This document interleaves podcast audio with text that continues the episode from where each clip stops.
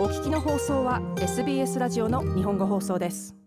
1月26日が近づくにつれてオーストラリアデーの public holiday に働くことをオファーされる従業員の数が増えています。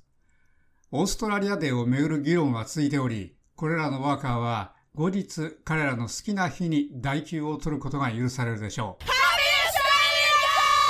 ある人にとってはお祝いの日ですが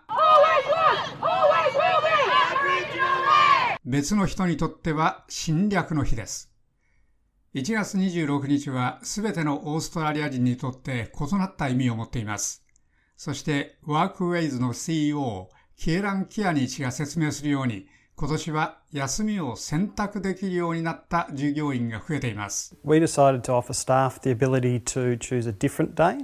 はスタッフに public holiday として1月26日とは別の日を選べるようオファーすることに決めました。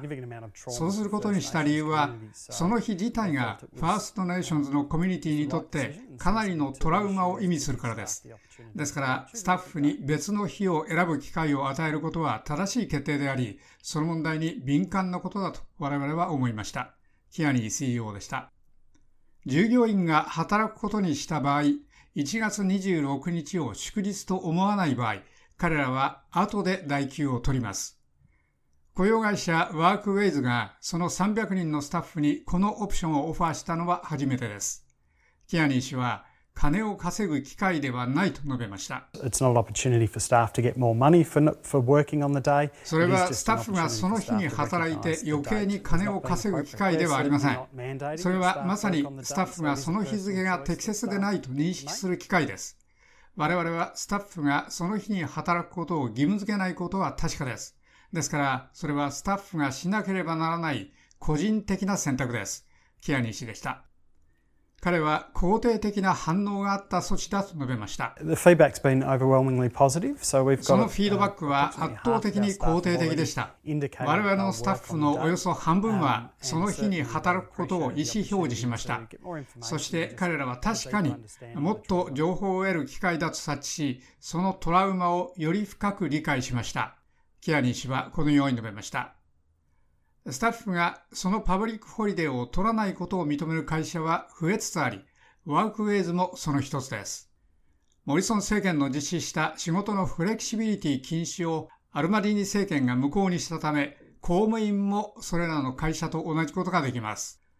大学もスタッフに選ばせており、ニューサウスウェルズ地方部のウォロンゴン大学では2週間前にその措置を発表してオーストラリアで初めてそうしました。副学長のパトリシア・デビッドソン教授は、これは進化する空間となり、彼らは他の public holiday の意義を理解することに目を向けていると述べました。我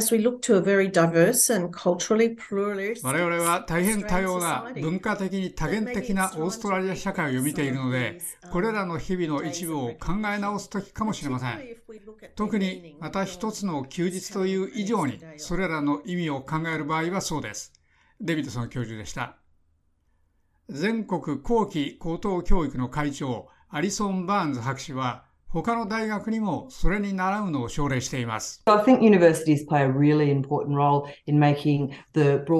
より幅広いコミュニティに我々が直面しているその問題について批判的に考えさせることにおいて、大学は本当に重要な役割を果たすと思います。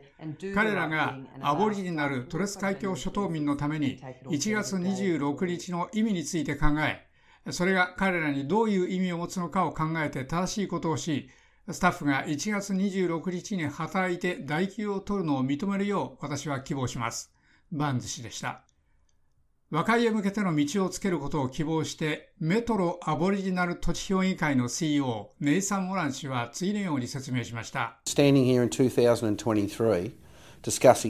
2023年にここに立って、プライベート、時には public company が従業員に1月26日を彼らの一つのオプションとして考えることを認めるというような問題を議論して、私は成熟度の高まりを見ていると思います。230年後にこの国で今、我々がたどり着いた成熟度が、我々が今、1月26日の裏側を議論できるものであるよう希望します。それは一方的な議論ではありません。両者が参加する必要があります。我々は全体的な会話を必要としており、ほぼそうなっていると思います。モラン氏でした。ウルバースや KPMG とともに、テルストラは従業員に日付の交換の選択をオファーしているいくつかの大企業の一つです。しかし、こと中小企業に関しては、金融アナリストのレイモンド・チャン氏は、その決定は簡単ではないと述べました。現在の記録的な低さの失業率で、良いスタッフを得るのはかなり難しいと我々は思っています。ただ、ビジネスをオープンしておくために、スタッフの一部に過剰な賃金を払わなければならないかもしれません。チャン氏でした。丸1日がかりの決定と議論です。以上、SBS ニュースのフランチェスカ・デヌチオのレポートを SBS 日本語放送の長尾久明がお伝えしました。